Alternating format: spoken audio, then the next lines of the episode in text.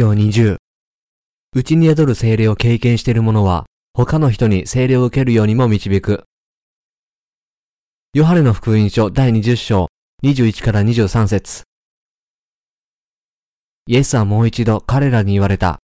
平安があなた方にあるように、父が私を使わしたように私もあなた方を使わします。そしてこう言われると、彼らに息を吹きかけて言われた。精霊を受けなさい。あなた方が誰かの罪を許すなら、その人の罪は許され、あなた方が誰かの罪をそのまま残すなら、それはそのまま残ります。ヨハネの福音書第20章には、イエスの復活の記録があります。私たちの死は死から蘇り、弟子たちに、精霊を受けなさい。とおっしゃいました。イエスの弟子たちは神からの賜物として、うちに宿る精霊を受けました。イエスはバプテスマと血がすべての罪を洗い流したと信じる者に、うちに宿る精霊と永遠の命を与えになりました。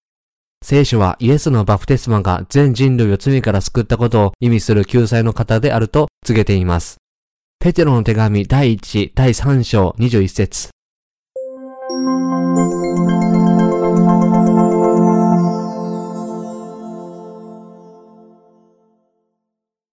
なぜイエスはバプテスマを受けたのか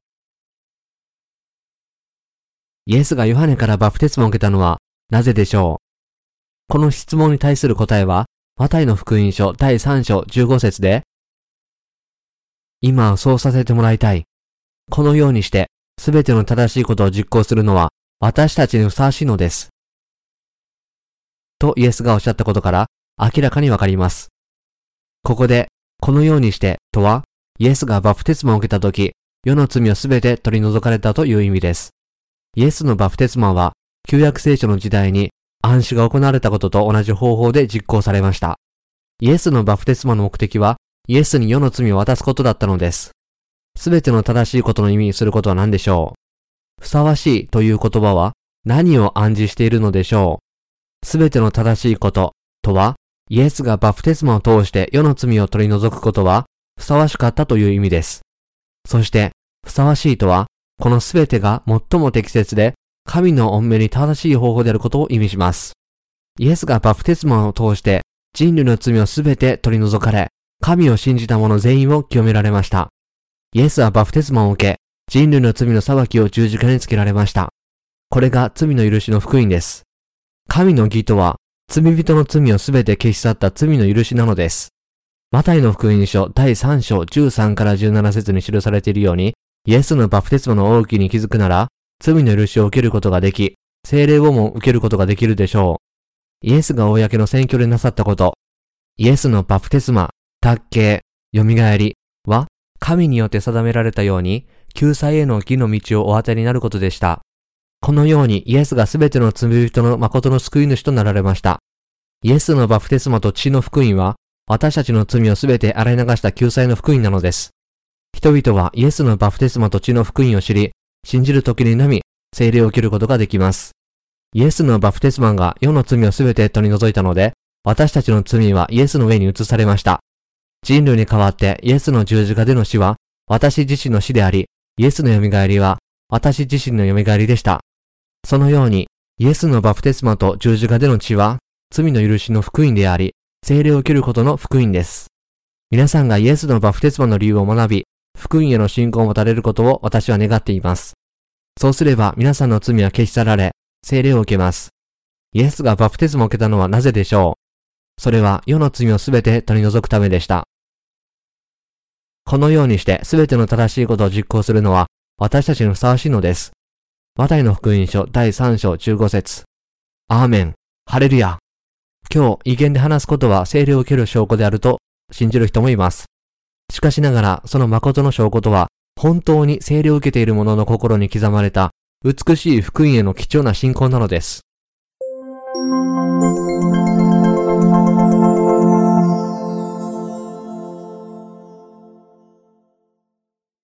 主はすべての義人に罪を許す権威をお与えになった。主は弟子たちに、あなた方が誰かの罪を許すなら、その人の罪は許され、あなた方が誰かの罪をそのまま残すなら、それはそのまま残ります。ヨハネの福音書第20章23節とおっしゃって、罪を許す権威をお与えになりました。これは弟子たちが水と御霊の福音を述べ伝えたとき、聞いて信じたすべての人の罪が許されたことを意味します。しかしながらこれは、水と御霊の福音への信仰に関わらず、誰かの罪をも許すことができたという意味ではありません。イエスの弟子たちは、水と御霊の福音を通して、誰かの罪を許す権威をも持っています。したがって彼らが記されていることを教えるなら、私たちはそれを信じなければなりません。皆さんの罪をすべて清めるために、イエス・キリストが皆さんに水と御霊の福音を与えになったと信じなければなりません。そうして初めて皆さんは罪の許しを得て、内に宿る精霊を受けることができるのです。イエスはまた、水と御霊の福音を述べ伝えることによって、すべての人々を罪から救う力を与えになりました。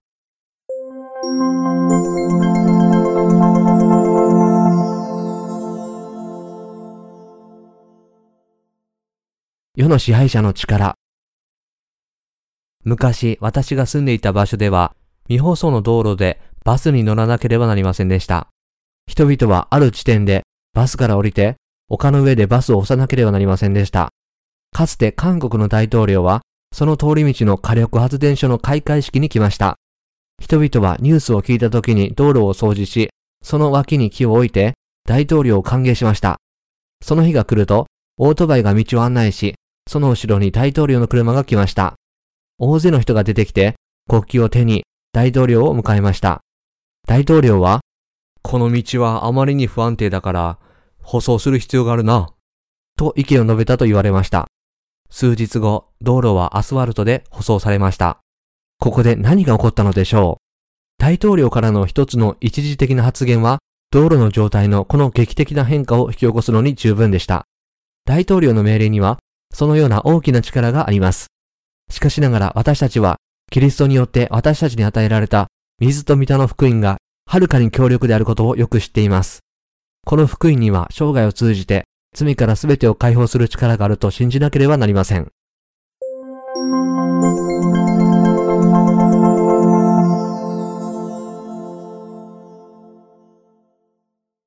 罪を許す誠の権威。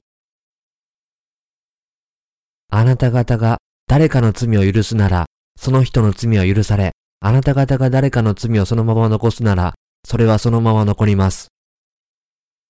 イエスの弟子たちは、すべての罪が許されたという福音を述べ伝えました。彼らは人々に言いました。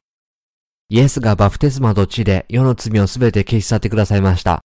何も心配することはありません。将来、あなた方は罪を犯す定めにありますが、すでにイエスが日々の罪をすべて取り除かれ、ヨハネからバプテスマを受けになった後、あなた方に代わって十字架で血を流されたのです。イエスはあなた方を救われました。あなた方はそれを信じなければなりません。罪人はイエスの弟子たちを通して、水と御霊の福音を聞いて信じることによって、贖いを与えられました。イエスは弟子たちに、水と御霊の福音を通して、罪を許す権威をお与えになりました。イエスの弟子たちは、水と御霊の福音を世界中のすべての人々に述べ伝えたので、信者は罪の許しを受けることができました。イエスは彼らに罪を許す権威とともに、この賜物をお与えになったのです。私が以前に出版した本を多くの人々が読んでおり、読んだ後に罪から救われています。イエスが十字架で死なれた理由は、しかし、彼は私たちの祖母の罪のために差し通され、私たちの咎のために砕かれた。彼への懲らしめが私たちに平安をもたらし、彼の打ち傷によって私たちは癒された。イザヤ書第53章5節という言葉を引用して、バプテスマンが世のすべての罪を取り除いた結果であると気づいた人がいます。イエスの復活後、イエスは弟子たちにおっしゃいました。精霊を受けなさい。あなた方が誰かの罪を許すなら、その人の罪を許され、あなた方が誰かの罪をそのまま残すなら、それはそのまま残ります。ヨハネの福音書第20章22から23節イエスは弟子たちに人々の罪を許す権威をお与えになりました。この真理を信じる前に、私たちは混乱、空虚、罪に縛られていました。しかしながら、私たちはイエスのバプテスマと知恵の信仰を持っており、罪から解放されている今、この福音を他の人に述べ伝える人です。さらに主は、弟子たちに平和をお与えになりました。私たちの主はまた、私たちに平安と精霊の祝福も与えてくださいました。神から平安と精霊を受けるためには、イエスのバプテスマと十字架での治療を信じることによって、罪の許しを受けなければなりません。私たちを罪から解放するものは、水と御霊の福音への信仰です。これは私たちに天の祝福をもたらす霊的な信仰です。しかし、人そのものの考えに基づく勝手な信仰は、その人を滅びへと導きます。私たちは、水と御霊の福音を信じて贖いを受け、こうして精霊を受けなければなりません。そのような信仰を持つためには、地上の考えを捨て、水と御霊の福音に信仰を向けなければなりません。精霊を受けるために必要とされる信仰を持つためには、イエスが私たちのためにバプテスマを受け、十字架につけられたという福音を受け入れるべきです。私たちは水と御霊の福音を信じているので、主は罪の許しと平安と内に宿る精霊を与えてくださいました。神は弟子たちに内に宿る精霊と水と御霊の福音を信じた人の罪を許す権威をお与えになりました。私たちはまた、この福音を信じることによって精霊を受けました。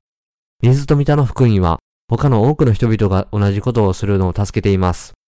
福音を隣人や世界に述べ伝えるとき、それを心に留める者は精霊が与えられます。私たちが述べ伝える福音が人々に精霊を受けさせることができないなら、それは誠の福音ではありません。一方、私たちが述べ伝える福音が精霊を受けるように導くことができるなら、その福音は本物です。そのような福音を持つことは、どれほど祝福され、感謝すべきでしょう。皆さんと私が述べ伝えてきた福音は、それほど完璧で気高いものです。しかし残念ながら、今日この福音を本当に知って信じている人を見つけるのは困難です。従って世界中に福音を述べ伝えなければなりません。人々が精霊を切るのを助けなければなりません。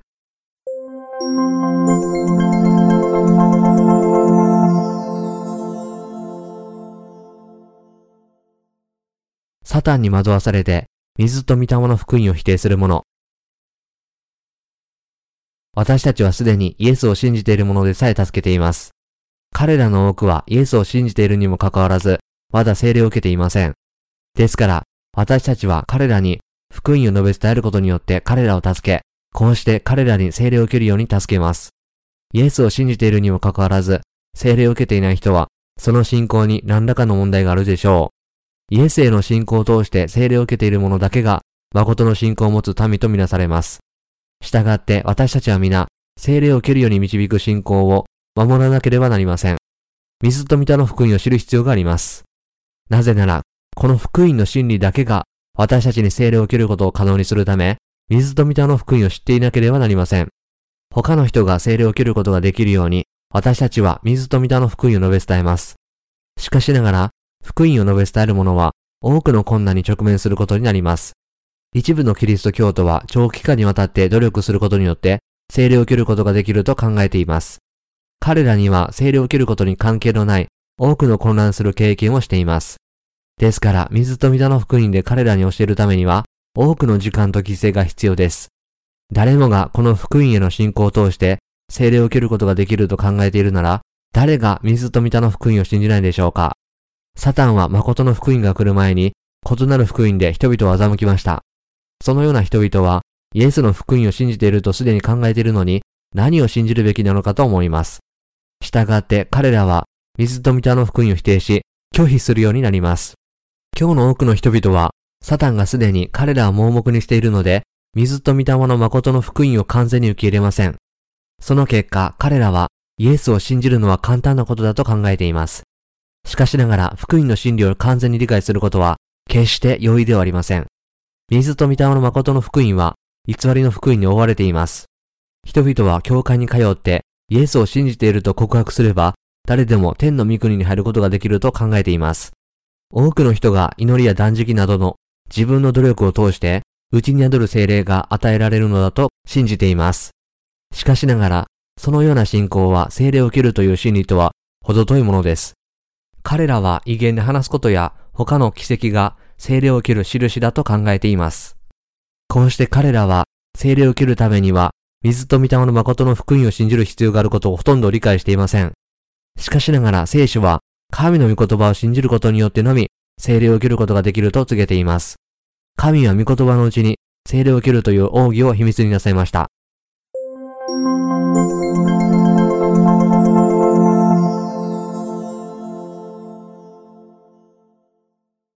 内に宿る精霊を望む者。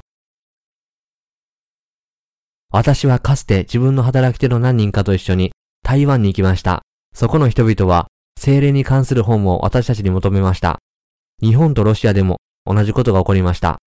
非常に多くの人々が内に宿る精霊に関する本を望んでいる理由は、今日の人々が内に宿る精霊を非常に熱心に受けたいと思っているからです。多くの人々はイエスを信じており、内に宿る精霊がないために、本当に精霊を受けているのかどうか確信が持てません。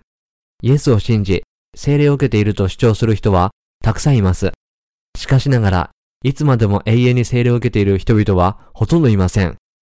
多くの人々はイエスへの信仰にもかかわらず、そうすることができず、そういうわけで、彼らが今そうすることを望んでいます。世のキリスト教徒の中には、精霊を経験していると考える人が大勢います。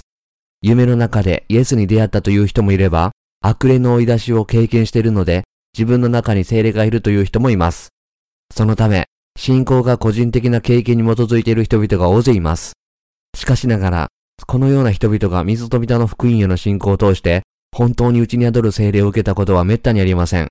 私はかつて、この世界に水と御霊の純粋な福音への信仰を通して、内に宿る精霊を得ることに関する本がなかったことを奇妙に思っていました。多くの人々が精霊との経験について話していますが、なぜ内に宿る精霊に関する本がないのでしょう？そのような本は世界中で広く探しても見つけるのは難しいです。自分が精霊を受けていると誤って主張する者は、イエスと直接会い、天の御国と時刻を訪れたことさえあると主張します。彼らはイエスが、あなたは決められた時間よりも前に来ました。あなたは自分の世界で成し遂げるべきことがたくさん残っているから、自分が属する場所に急いで戻りなさい、とおっしゃったのだと主張します。しかしながら彼らが出会ったイエスは本物のイエスなのでしょうか？彼らの心にまだ罪がある時にイエスは彼らにお会いしているのでしょうか？イエスは罪人のうちに留まられるのでしょうか？今日のほとんどのキリスト教徒はイエスへのある程度の信仰を維持しているにもかかわらず、うちに宿る精霊を持っていないのは事実です。従って私たちうちに宿る精霊を持っている者は、この賜物を受けるように、他の人を導く福音を広めなければなりません。誰もが精霊を受ける必要があり、そうするためには、水と御霊の福音への信仰が不可欠です。福音を信じることによってのみ、精霊を受けることができるからです。私たち全員が知っている真理の福音を通して、私たちは神から精霊の賜物を受けることができます。私たちは皆、水と御霊の福音をくださったことを主に感謝し、褒めたたえなければなりません。精霊は、うまく私にこの本を書くようにさせながら、私は精霊の喜びを経験しています。この本が出版されるとき、多くの人々は、水と御霊の福音への信仰を通して、うちに宿る精霊を受けるでしょう。信じたとき、精霊を受けましたか？使徒の働き第19章2節と、パウロはエペソにいる弟子を死亡する者に言いました。私たちは皆精霊を受けなければなりません。世界中のキリスト教徒は特に世界史のこの荒れ狂う時代に精霊を受けることに興味を持っています。精霊が私にするよう導くのと同じように、私は精霊を受けるための聖書的な道を述べ伝えています。満足のいく人生を送るためには、内に宿る精霊の真理を信じなければなりません。皆さんの心の奥深くに精霊を受ける最後のチャンスだからです。イエス・キリストが私に水と御霊の福音を与えてくださり、精霊の賜物を私に残してくださったので、誰もが精霊を受けるのを助ける福音を広めるように、私は強いられたのだと感じています。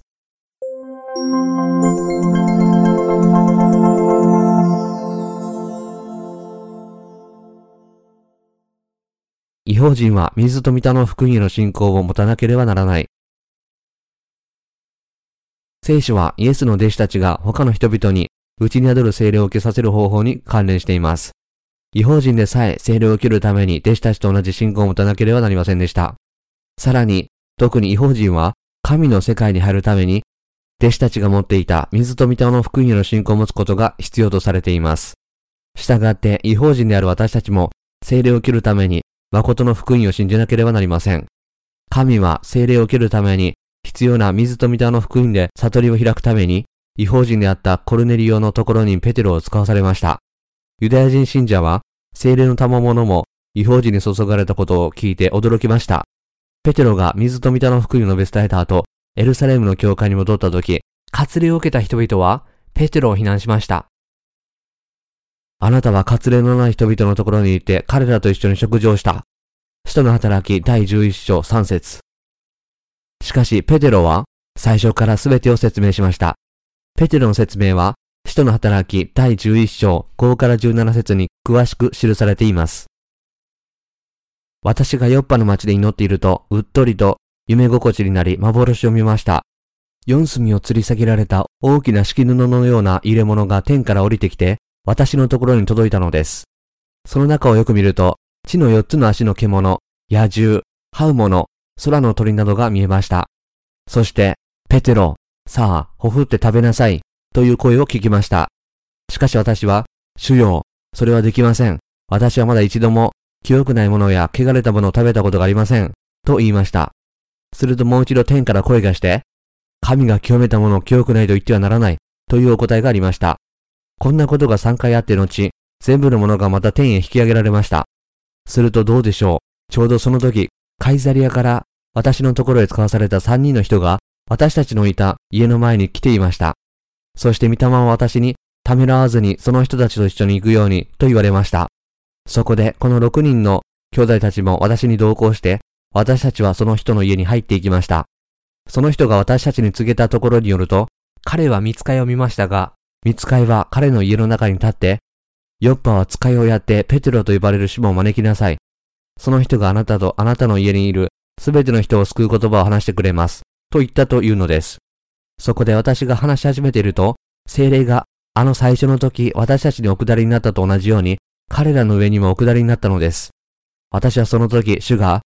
ヨハネは水でバプテスマを授けたが、あなた方は精霊によってバプテスマを授けられると言われた御言葉を思い起こしました。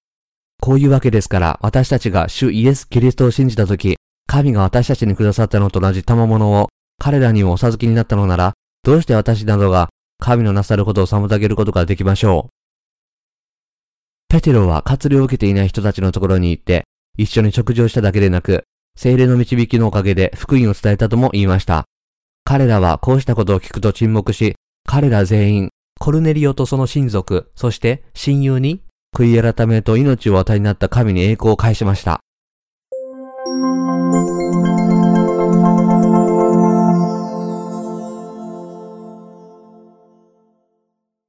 精霊を受けるための使徒の福音。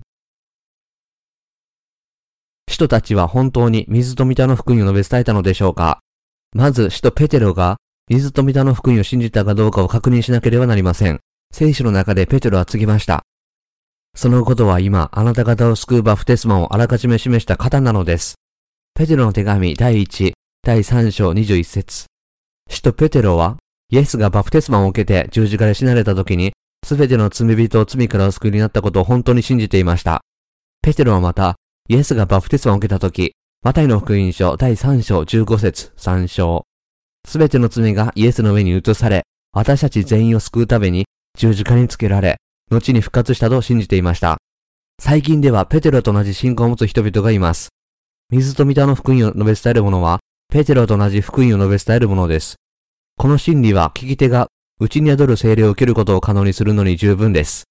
多くの人はペテロが水と御霊の福音を述べ伝えた時に精霊を受けたように、私たちが同じ真理を述べ伝える時に、人々が福音を信じて精霊を受けるのがわかります。人はイエスを主として信じるだけで、天国に行くと漠然と信じることによって精霊を受けるのではなく、むしろ水と御霊の福音を信じることによってです。ペテロはかつて違法人について地上を這う虫に過ぎないと見出しました。立法によるとイエスがバプテスマを受け、十字架で死なれ、蘇られる前、彼らは汚れた動物のようでした。しかしながら、水と御霊の福音を信じることによって、違法人でさえ内に宿る精霊で祝福されるのです。ですからペテロに、神が清めたものを清くないと言ってはならない。使徒の働き第10章15節という声がありました。私たちは違法人として決して精霊を受けることはできませんでしたが、水と御霊の福音への信仰によって、内に宿る精霊を受けることができました。自分の考えに満ちた人々に辛抱強く福音を述べ伝えると、しばしば人々が福音を信じるようになり、ついには精霊を受けるのがわかります。また私たちは、人々がイエスのバプテスマと血を信じるようになった後、心に罪がないと告白するのがわかります。そうして初めて精霊は彼らの中に宿るのです。この福音を述べ伝えることにおける私たちの目的は、ただ他の人にそれを理解させることではなく、彼らに精霊を受けるように導くことです。私たちが述べ伝える福音を信じる者が、すべての罪を許されているという事実は非常に重要です。そして彼らが同時に、内に宿る精霊を受けるという事実は、さらに重要です。私たちは世の人々に福音を述べ伝えるだけでなく、さらに一歩踏み出し、同時に精霊を受けるように導きます。私たちはこの文脈で、水と御霊の福音を、それを必要としている者に述べ伝えなければなりません。福音を述べ伝えただけでやめると、私たちの働きの全体的な意味が失われます。この福音が人々を内に宿る精霊に導くことに気づかなければなりません。これを念頭において福音を述べ伝えるとき、精霊の炎は世界中に伸びのように広がります。福音伝道師がこの福音が世の人々に精霊を受けるように導くことができると信じるとき、その人の伝道はただ人々にイエス・キリストを信じるよう説得することではなく、内に宿る精霊を受けるように助けることであると強く意識するようになります。したがって、この時代に水と御霊の福音を述べ伝えることが非常に重要です。精霊を受けるためには、私たちが述べ伝える福音を耳で聞いて、心で信じるだけです。明らかに私たちが述べ伝えている福音は、人々の生活に大きな影響を与えています。福音の力は、神から与えられた権威であり、祝福です。ペテロはユダヤ人の伝道者でしたが、パウロは違法人の伝道者でした。ペテロが屋根で祈りながら天が開け、大きな敷布のような入れ物が四隅を吊るされて地上に降りてきたのを見ました。その中には聖書が食べることを禁じていると告げたあらゆる種類の汚れた動物がいました。ペテロは一般的なものや汚れたものを食べたことがありませんでした。しかしながら神はペテロにそれらを殺して食べるようにお命じになりました。ペテロは、主よ、それはできません。私はまだ一度も清くないものや汚れたものを食べたことがありません。と言って断りました。そして声が、神が清めたものを清くないと言ってはならない、とペテロに語りかけました。これは何を暗示しているのでしょう？神はイエスがバフテスマを受け、十字架で死なれた時、イエスは違法人でさえ、世の罪をすべて洗い流されたと告げておられます。汚れたものを殺して食べるというペテロに対する神のご命令の霊的意味は、イエスがこの世に使わされ、罪をすべて取り除くためにバプテスマを受け、そうした罪を裁かれるために十字架につけられたと信じることによって、違法人でさえ神の子供になることができることをペテロに教えることでした。ペテロは御霊を受けた後でも、信仰の霊的な目で見る代わりに、まだ立法の規制に従っていました。しかし、ペテロは悔い改め、神がすでに違法人の罪さえも洗い流したと信じました。ペテロは美しい福音の豊かさをより深く悟るようになりました。彼は神の御言葉を述べ伝えた時に、精霊が聞き手に望まれるのを見ました。今日の福音伝道者が精霊を受けているかどうかは、どのように見分けることができるでしょう?彼らが水と御霊の福音を受け入れるかどうかにかかっています。福音伝道者が神の御言葉を述べ伝える時のように、美しい福音を信じる人は、内に宿る精霊を受けています。伝道者の心に宿る精霊が聞き手のうちに宿るようになります。伝道者と聞き手が幼馴染のように互いに交わり持つようになります。彼らは神の愛が互いのうちに宿るのがわかるでしょう。伝道者は水と御霊の福音を受け入れることによって、聞き手が神の民の一人になるのがわかるでしょう。福音を述べ伝えるとき、人々が水と御霊の福音を信じるとすぐに、精霊が信者の上に臨むのがわかります。救済とは別の経験ではありません。それが水と御霊の福音を述べ伝えなければならない主な理由なのです。私たちが述べ伝える福音は、他の人が精霊を受けるよう導く福音です。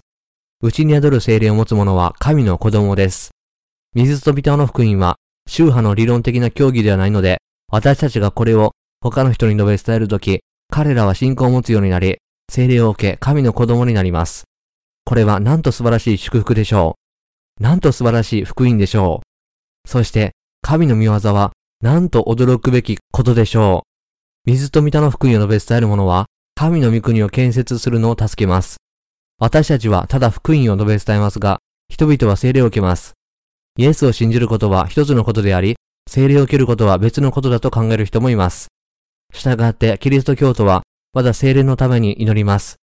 しかしながら、聖書は、人々が神のしもべによって述べ伝えられた福音を聞いて信じるとき、精霊が人々の上に臨むと教えています。世界中の人々が精霊を熱心に求めています。私たちが述べ伝える福音は、人々の願いを叶えるように導きます。そういうわけで私たちには、世に福音を広める責任があるのです。私たちは父の子であり、神の偉大な務めに忠実な相続人です。私たちの使命は、人々が精霊を切るようにさせることであると、念頭に置きながら、信仰を持って福音を述べ伝えなければなりません。水と御田の福音は、伝道者が他の人に述べ伝える前に、本当に信じなければならないものです。それから彼らの聞き手は、福音への信仰を通して聖霊を受けます。このようにして、私たちは福音を信じるすべての人に永遠の命を吹き込むことができます。私たちの目標は彼らを闇の力から救い出し、神の御国に運ぶことです。伝道者は闇の力の下で死ぬ定めにある罪人を神の御子の御国に移すのです。罪人を神の子供に変えることは非常に重要な仕事です。多くの人々は精霊を切るための鍵を知らず、自分の努力で精霊を切ようとしています。しかしながらこれは無駄になることがわかります。信仰は人をすべての罪から解放するので、福音への信仰だけが必要とされます。皆さんはどのようにして聖霊を受けましたか？祈りを通してでしょうか？またはおそらく暗視を通してでしょうか？いいえ、そうではありません。私たちが聖霊を受けるのは、水と御の福音を信じる時だけです。世のすべての人々が聖霊を受けることができるように、祈り、福音を述べ伝えなければなりません。使徒という言葉は神に使わされたものを意味します。使徒は何をするでしょう？人々が聖霊を受けることができるように、使徒は水と御霊の福音を述べ伝えるのです。私たちと共に、同じようにこの仕事を始めたくはありませんか？私たちは皆、内に宿る聖霊を持ち、それをすべての人々に述べ伝えなければなりません。ハレルヤ。聖霊を受けるために主が私たちに渡りになった福音の絶対的な真理を称えましょう。